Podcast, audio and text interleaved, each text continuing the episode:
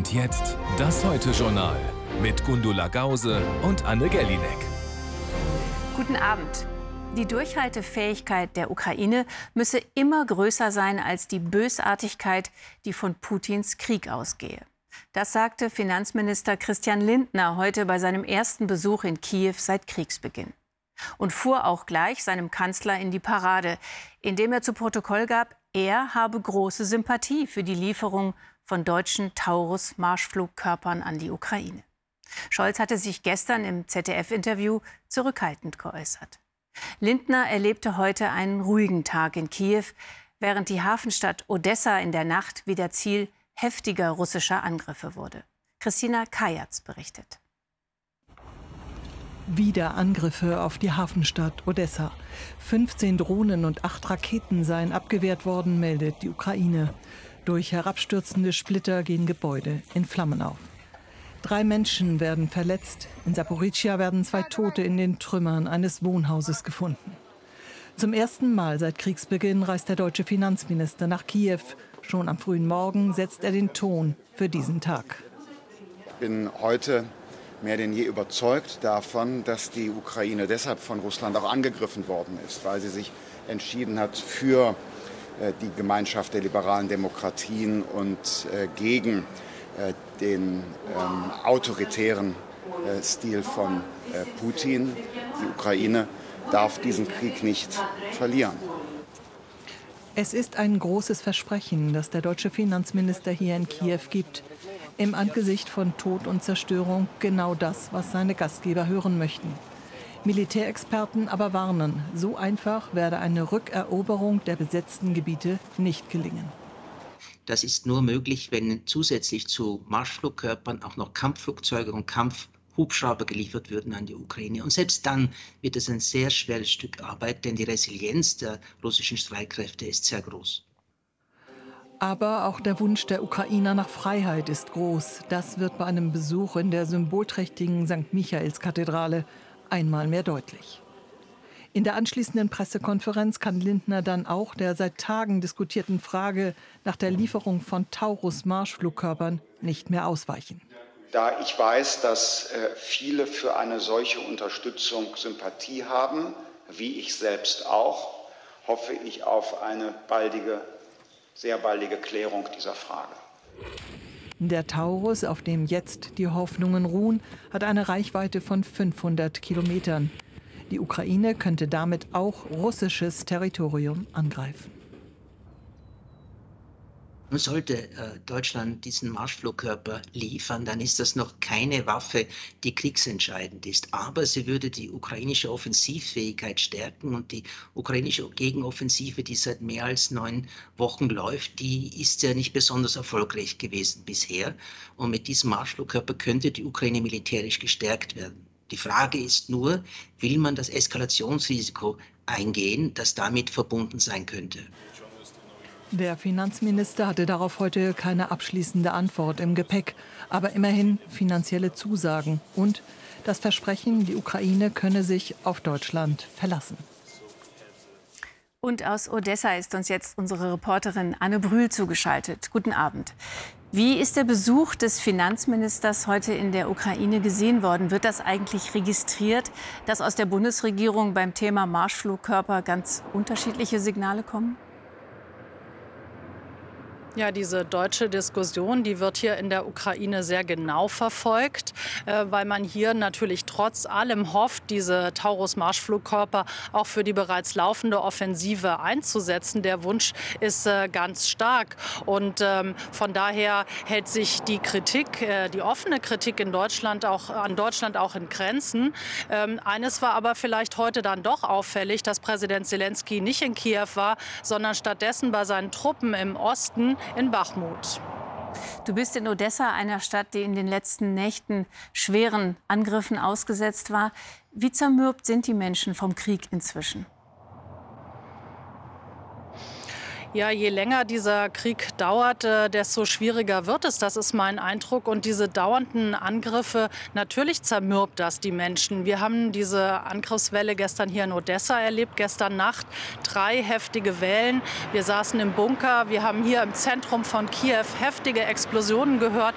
Und man muss wissen, viele Häuser haben ja keinen Bunker, keinen Keller.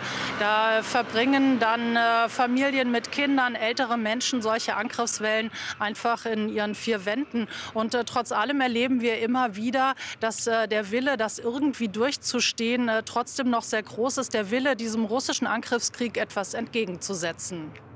Danke, Anne, für deine Schilderung und eine hoffentlich ruhigere Nacht für Odessa. Danke. Heiko Maas hat es als Außenminister erlebt. Angela Merkel hat es erwischt, genauso wie Olaf Scholz. Und Annalena Baerbock ist bereits Pannenprofi. Es ist nämlich schon das dritte Mal, dass ein Defekt am Regierungsflugzeug ihre Reisepläne durcheinander bringt. Diesmal waren es also die Landeklappen des Airbus A340, die die Ministerin samt Mitarbeitern und begleitenden Journalisten zwangen, ein zweites Mal in Abu Dhabi zwischenzulanden. Australien, das erste Ziel der Reise, erstmal unerreichbar. Andreas Huppert berichtet. Für den Airbus A340 der Bundeswehr Flugbereitschaft ist vorläufig Feierabend. Schluss aus Defekt. Der Flug mit der Nummer GAF 891 fällt aus, gestrandet auf dem internationalen Flughafen in Abu Dhabi. Die Außenministerin und Australien müssen warten. Wir haben aufgrund eines mechanischen Problems die Maschine bei ihrem Tankstopp aus Sicherheitsgründen nach Abu Dhabi zurückkehren lassen müssen. Ähm, und derzeit werden die Optionen für die weitere Reiseplanung äh, geprüft und geklärt. Geklärt ist bislang nur, der Regierungsflieger war in der Nacht zum Tankstopp in Abu Dhabi. Kurz nach dem Wiederabheben merkt der Pilot, hier stimmt was nicht. Die Landeklappen lassen sich nicht vollständig einfahren. Die vorgeschriebene Reiseflughöhe und Geschwindigkeit sind so nicht erreichbar. Das ist zwar jetzt keine absolut bedrohliche Problematik, also eine Maschine stürzt deswegen nicht ab oder so, aber sie kann, wie auch der Pilot ja ansagte an Bord, damit nicht weiterfliegen für längere Strecken. Da der Airbus für den Flug nach Australien randvoll getankt ist, wiegt er für eine Landung zu viel.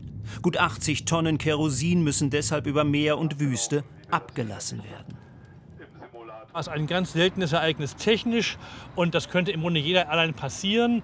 Vermutlich ist es bei älteren Flugzeugen ein wenig wahrscheinlicher, dass was passiert. Die betagte deutsche Regierungsfliegerstaffel hat schon für etliche Pannen gesorgt. 2018, Kanzlerin Merkel muss auf dem Weg zum G20-Treffen nach Argentinien umdrehen. Der Funk fällt aus, die Elektronik spinnt, Merkel fliegt dann Linie und verpasst den ersten Gipfeltag. Ebenfalls 2018 Olaf Scholz, damals Finanzminister, strandet in Indonesien. Diesmal ist es höhere bzw. niedere Gewalt. Ratten hatten Elektrokabel angefressen. 2019 Entwicklungsminister Müller bleibt in Sambia wegen technischer Probleme hängen, muss Teile seiner Afrikareise abblasen.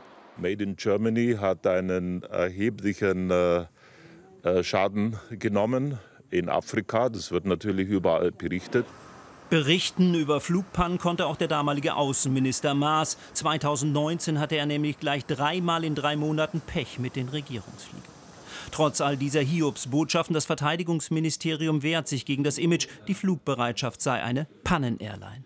Manchmal könnte man annehmen, dass wir von mehr Pannen gebeutelt sind als, ich sag mal, vergleichbare Airlines. Dem ist mitnichten so.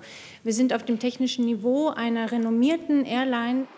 Wohl auch deshalb wird im September der betagte Airbus A340 mit der taktischen Kennung 1601 außer Dienst gestellt. Die drei neuen modernen Langstreckenflugzeuge vom Typ A350 sollen dann alle parat sein für künftige, hoffentlich pannenfreie Regierungsreisen. Und inzwischen ist klar, dass die Außenministerin heute Nacht mit dem Regierungsflieger weiterreisen kann. Und wir machen jetzt weiter mit den Nachrichten von Gundula Gause und einer anderen Ministerin, die pannenfrei ankam. Entwicklungsministerin Schulze bereist mehrere Länder in Westafrika, auch in ihrem Amt als Präsidentin der Sahel-Allianz. Darin haben sich mehrere Geberstaaten organisiert, um Armut und Hunger in der Region zu bekämpfen, ebenso wie andere Fluchtursachen. In Gesprächen mit Mauretaniens Wirtschaftsminister geht es auch um Perspektiven der schnell wachsenden jungen Generation im Sahel. Am Mittwoch wird sie in Nigeria erwartet zu Beratungen über die Krise in Niger. Dort hat die neue Militärjunta angekündigt, den abgesetzten und seit Ende Juli festgehaltenen Präsidenten Basum wegen Hochverrats anklagen zu wollen. Anhänger der Putschisten gingen erneut auf die Straßen. Sie protestierten gegen die Sanktionen, die von den benachbarten Staaten nach der Machtübernahme des Militärs verhängt worden waren.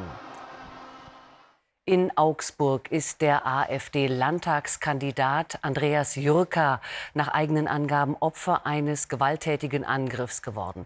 Der 35-Jährige habe Verletzungen im Gesicht erlitten sowie ein Sprunggelenk gebrochen. Er sei aufgrund seiner politischen Tätigkeit zusammengeschlagen worden, erklärte die AfD-Fraktion im Bayerischen Landtag. Polizei und Staatsanwaltschaft bestätigen diesen Zusammenhang bisher nicht und ermitteln.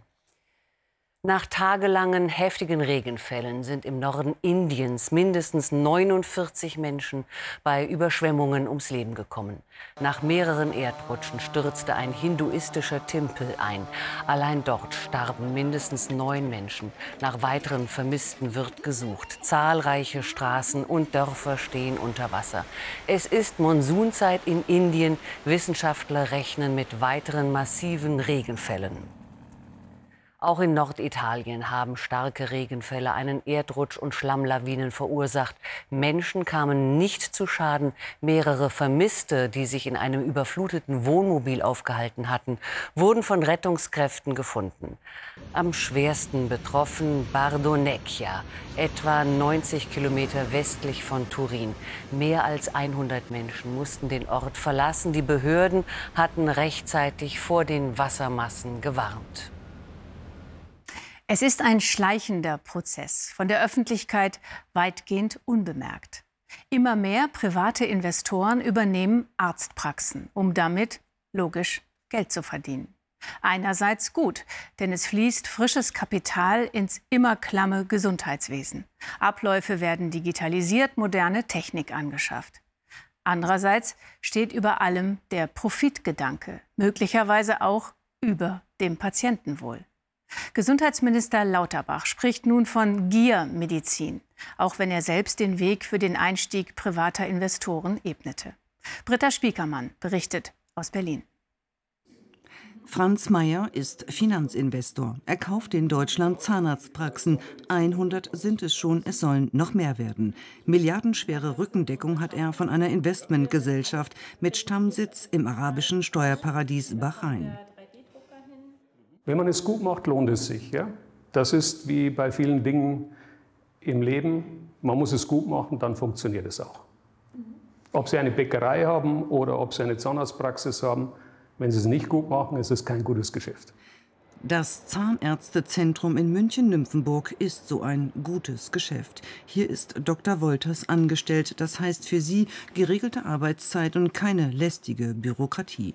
Den Vorwurf, der Gewinn habe in einer investorenbetriebenen Praxis Priorität, bestreitet sie. Für den Patienten bleibe alles beim Alten. Er kriegt alle Therapiemöglichkeiten aufgezeigt in individuellen Gesprächen. Das war so und das ist so. Und ähm, ich für meine Person kann sagen, dass das das ähm, Wichtigste in meiner beruflichen Tätigkeit ist und sich meine Moral nicht verändert hat. In Regensburg, fernab der scheinbar schönen neuen Praxiswelt, warnt Professor Helbig, Direktor der Klinik für Augenheilkunde, vor einer gefährlichen Entwicklung. Zu ihm kommen die Patienten, die seiner Meinung nach zunehmend durchs Behandlungsraster fallen. Da gibt es verschiedene Beispiele. Das sind zum Beispiel Schieloperationen bei Kindern, die nicht lukrativ sind, wo es schwierig ist, Termine zu bekommen. Das sind aber auch Patienten mit Behinderungen. Ähm, das sind demente Patienten, die halt sehr aufwendig in der Betreuung und in der Pflege sind, die ja in keiner Weise vergütet wird. Und die sind natürlich nicht das, worauf sich äh, Finanzinvestoren spezialisieren werden. Das Problem verschärft sich, wenn der Markt von nur wenigen beherrscht wird. Die Augenarztkliniken Sanoptis und Artemis zum Beispiel haben in manchen Regionen in Schleswig-Holstein und Bayern mittlerweile monopolartige Stellungen. Auch andere Fachbereiche sind betroffen. Die Dialyse ist quasi in privater Hand, besonders begehrt bei Investoren die Radiologie. Das Bundesgesundheitsministerium brauchte lange, um wach zu werden. Der Gier, so Lauterbach, müsse Einhalt geboten werden. Investoren mit hohen Renditeerwartungen, mit hohen Gewinnerwartungen, das müssen wir untersagen. Doch der für Anfang des Jahres angekündigte Gesetzentwurf liegt bis heute nicht vor. An der Uni Bielefeld forscht man zum Thema das Investorenkapital im Prinzip willkommen, aber wir müssen aber in der Regulierung darauf äh, reagieren und müssen Sorge dafür tragen, dass diese Entwicklung eben nicht zulasten der Grundversorgung geht. Und deswegen müssen entsprechende Garantien äh, von vornherein bei der Vergabe von Sitzen auch mit vorgesehen werden. Die kassenärztlichen Vereinigungen sind eigentlich dafür zuständig, die ambulante Versorgung für alle zu sichern. Aus Sorge vor Investoren fordern sie reflexartig mehr Geld. Man sollte die niedergelassenen Praxisstrukturen stärken, auskömmlich finanzieren. Dann gibt es auch keine äh, Gefahr, dass äh, diese Praxen von Heuschrecken aufgekauft werden. Das Gesundheitswesen lockt Anleger. Milliardenschwere Beitragszahlungen und die demografische Entwicklung garantieren Gewinne. Aber tut das den Patienten gut? Vor ziemlich genau elf Monaten starb in Iran eine junge Frau, Masa Amini, nachdem sie von der iranischen Sittenpolizei verhaftet worden war, weil sie ihr Kopftuch angeblich nicht vorschriftsgemäß trug. Was dann folgte, waren Massenproteste gegen das Mullah-Regime. Es kam zu Straßenschlachten zwischen Demonstrierenden und Polizeikräften. Mindestens 20.000 Menschen wurden festgenommen, mindestens sieben hingerichtet. Viele Oppositionelle haben Iran seitdem verlassen. Aber nicht nur sie. Vereinzelt flüchten auch Angehörige der Sicherheitskräfte, weil sie den radikalen Kurs der Mullahs nicht mehr mittragen wollen. Kamran Safiarian hat einen von ihnen getroffen. Er war Mitglied einer Spezialeinheit der iranischen Polizei. Omid, 27 Jahre alt, hier in seiner Uniform. Er wird bei regimekritischen Protesten an vorderster Front eingesetzt, fährt mit Motorrädern in Demonstranten hinein. So wie bei den Protesten gegen gestiegene Lebensmittelpreise vor fünf Jahren. Auch bei den Unruhen im letzten Jahr schlagen Milizen Demonstranten nieder, schießen auf sie. Erstmals spricht Omid jetzt über seine Zeit bei Irans Sicherheitskräften. Wir wurden ausgebildet, die Menschen in Angst zu versetzen. Wir sollten Demonstranten auseinandertreiben, sie in Ecken drängen, um sie festzunehmen. Zu den Aufgaben unserer Einheit gehörte auch, auf Protestierende zu schießen, auf die Augen und andere empfindliche Körperteile. Omid sagt, er selbst habe Befehle verweigert und habe nicht geschossen. Doch er weiß, Demonstranten wurden schwer misshandelt. Festgenommene wurden fast zu Tode geprügelt, ihre Hände und Füße über Kreuz zusammengeknebelt. Und sie wurden an unbekannte Orte verschleppt, wo ihnen unmenschliche Dinge angetan wurden. Schon länger hatte er Zweifel, war nur auf Druck seines Vaters zur Polizeieinheit gegangen. Er wechselt die Seiten und geht bei den regimekritischen Protesten im letzten Jahr auf die Straße. Mit seiner Vergangenheit habe er abgeschlossen, sagt er. Wir sollten Dinge tun, die gegen die Menschlichkeit gerichtet sind. Das konnte und wollte ich nicht mehr. Ich habe daraufhin den Dienst quittiert. Mein Vorgesetzter nannte mich einen Verräter. Das hat Folgen. Omid wird festgenommen, geschlagen. Sein Vater kauft ihn frei. Er muss untertauchen. So wie ihm ergeht es vielen Protestierenden. Das Regime setzt weiter auf Einschüchterung. Präsident Raisi droht Frauen ohne Kopftuch inzwischen öffentlich. Mit hohen Geldbußen oder gar Haftstrafen will das Regime jetzt das Kopftuchgebot durchsetzen. Das Regime möchte durch diese Maßnahmen den Status quo ante wiederherstellen, äh, die Uhr wieder zurückdrehen, die Frauen wieder einschüchtern. Aber ich denke, dass dies nicht gelingen wird. Äh, weil wir in einer neuen Zeitrechnung in Iran sind. Äh, es gibt sehr viel zivilen Ungehorsam und die Frauen lassen sich in meinen Augen auch nicht mehr einschüchtern. Auch für Omid wird der Druck größer. Er flieht im Mai über die Balkanroute nach Deutschland. Auch aus Angst vor der Todesstrafe. In Deutschland hat er politisches Asyl beantragt. Doch das Regime verfolgt ihn weiter. Man hat meinen Vater mehrfach unter Druck gesetzt, gefragt, wo ist Ihr Sohn, Wieso kritisiert er das Regime und begeht Geheimnisverrat? Ich habe große Angst, dass sie meiner Familie etwas antun. Omid will auch von Deutschland aus für die Freiheit der Menschen in Iran kämpfen und hofft, dass sie dort wieder auf die Straße gehen. Und jetzt geht's hier weiter mit Nachrichten. Zunächst aus der Wirtschaft und mit Gundula.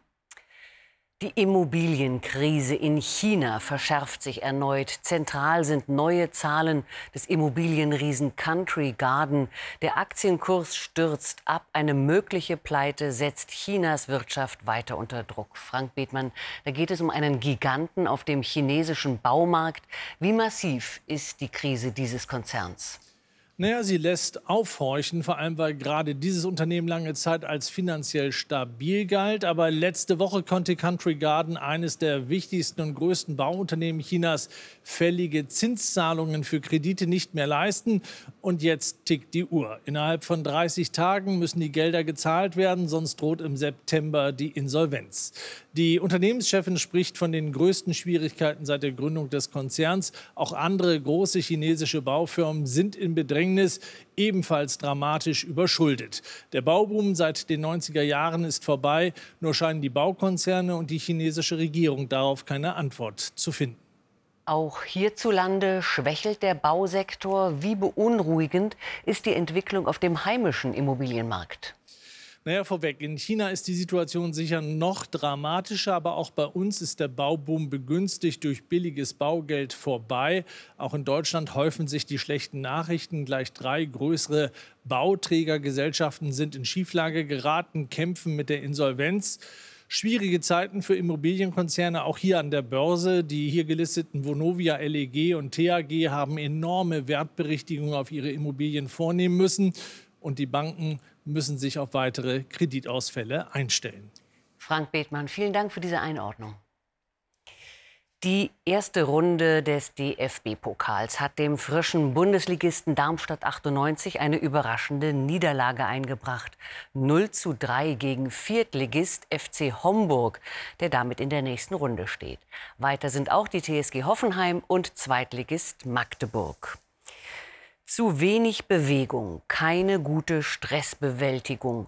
Eine aktuelle Studie der DKV bescheinigt der Mehrheit der Deutschen einen ungesunden Lebensstil. Die Wissenschaftler warnen vor einer drohenden Gesundheitskrise, auch mit wirtschaftlichen Folgen. Besorgniserregend vor allem zu langes Sitzen. Jede und jeder Deutsche sitze im Schnitt 9,2 Stunden am Tag. Noch einmal eine halbe Stunde mehr als zu Pandemiezeiten. Experten raten zu mehr Bewegung, ausgewogener Ernährung und zum Verzicht auf Nikotin und Alkohol. Der Ätna ist wieder aktiv. Der Vulkan auf Sizilien hat erneut Lava und Asche gespuckt. Vergangene Nacht war eine Lavafontäne auch aus weiter Ferne zu sehen. Nach Angaben des Nationalen Instituts für Geophysik und Vulkanologie dauerte der Lavaüberlauf einige Stunden. Der Betrieb am Flughafen Catania im Osten Siziliens wurde bis morgen früh ausgesetzt. Der über 3000 Meter hohe Ätna ist der größte aktive Vulkan Europas. Was wäre gewesen, wenn? Eine Frage, die jeder von uns kennt. Was wäre gewesen, wenn man die Jugendliebe geheiratet hätte, wenn man an einer bestimmten Stelle im Leben anders abgebogen wäre? Wenn, ja, wenn. Das ist die Frage, die über dem Film Past Lives schwebt und der von der Kritik als schönster Liebesfilm des Jahres gefeiert wird. Denn er erzählt die Geschichte zweier junger Menschen in Korea, die sich aus den Augen verlieren und deren Bindung trotzdem nie aufhört. Oder doch? Der Film kommt am Donnerstag ins Kino. Nadja Nasser hat ihn schon gesehen. Es ist ein Wiedersehen nach 24 Jahren. Ein Wiedersehen nach zwei unterschiedlich gelebten Leben in verschiedenen Kulturen und Zeitzonen. Nora und Hae-sang lieben sich schon seit Kindertagen in Korea und das Gefühl von damals ist sofort wieder da. Wow.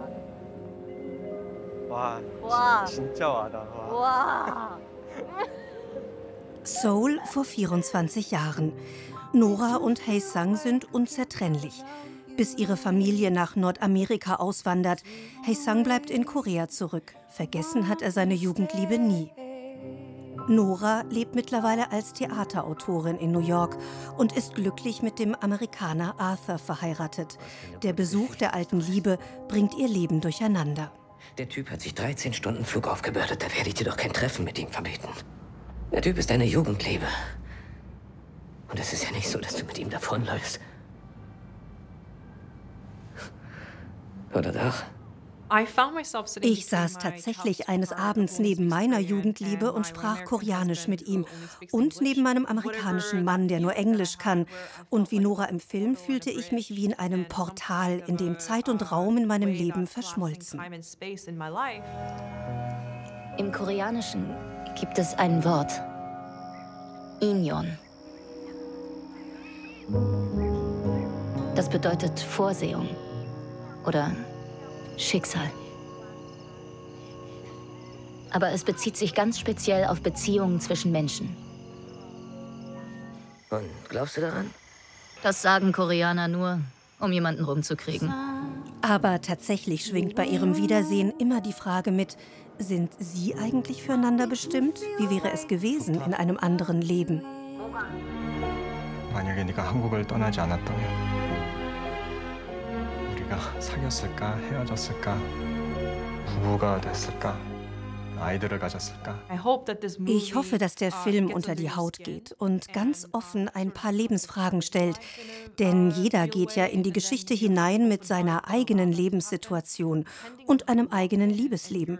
Und für jeden wird der Film hoffentlich etwas ganz Eigenes bedeuten. Past Lives in einem anderen Leben ist liebevoll und einfühlsam erzählt. Einer der schönsten Filme des Sommers. Gucken wir uns an, oder? Ja. Hier geht es auch weiter mit Kino und dem Roadmovie Paradise Highway Straße der Angst mit Juliette Binoche. Und direkt danach um 0.05 Uhr meldet sich unsere Kollegin Laura Barnick mit unserem Heute-Journal-Update. Und wir sagen bis morgen, wenn Sie mögen. Schönen Abend.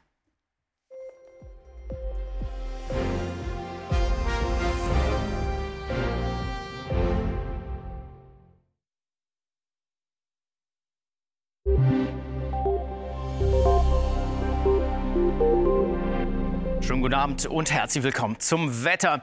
Ja, mit der schwülheißen Luft und der Luftmassengrenze quer über Deutschland bilden sich heftige Schauer und Gewitter.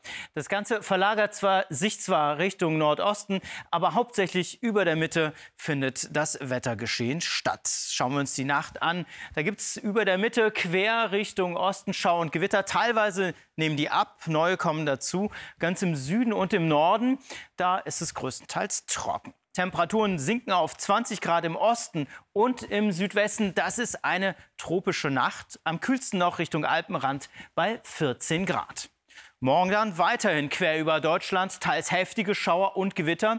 Im Unwetterbereich mit Starkregen, Hagel und Sturmböen. Und dann zum Abend kommen aus den Alpen heraus neue Gewitter auf. Die sind dann auch im Unwetterbereich und es ist eine Schwergewitterlage möglich. Ganz im Norden bleibt es trocken. Temperaturen dazu, Maximalwerte bis 33 Grad im Osten.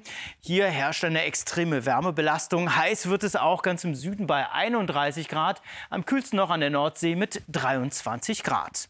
In den nächsten Tagen bleibt diese Luftmassengrenze bestehen. Quer über Deutschland verlagert sich höchstens leicht nach Süden. Temperaturen 21 bis 31 Grad, Freitag sogar bis 33 Grad. Und damit einen schönen Abend.